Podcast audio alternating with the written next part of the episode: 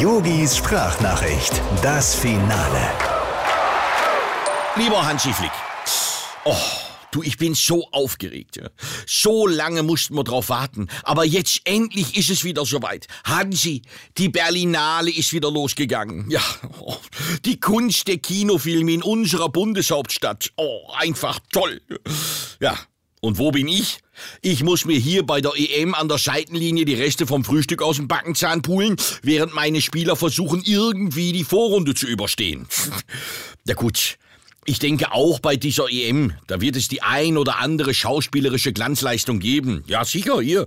Die meisten Schwalben vom Ronaldo, die sehen ja auch so aus, als sei er in irgendeinem Tarantino-Film umgenietet worden.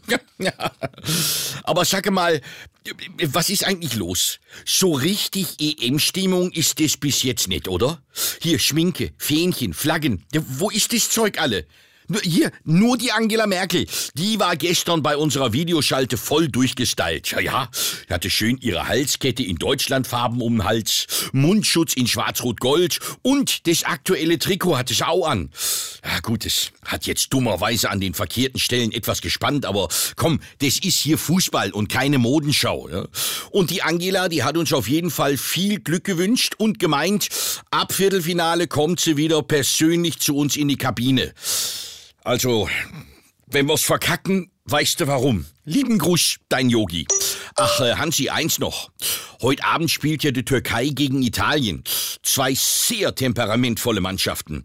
Sag mal, bist du so gut und setzt einen Fünfer für mich gegen den Schiedsrichter? Ich glaube, der überlebt es nicht.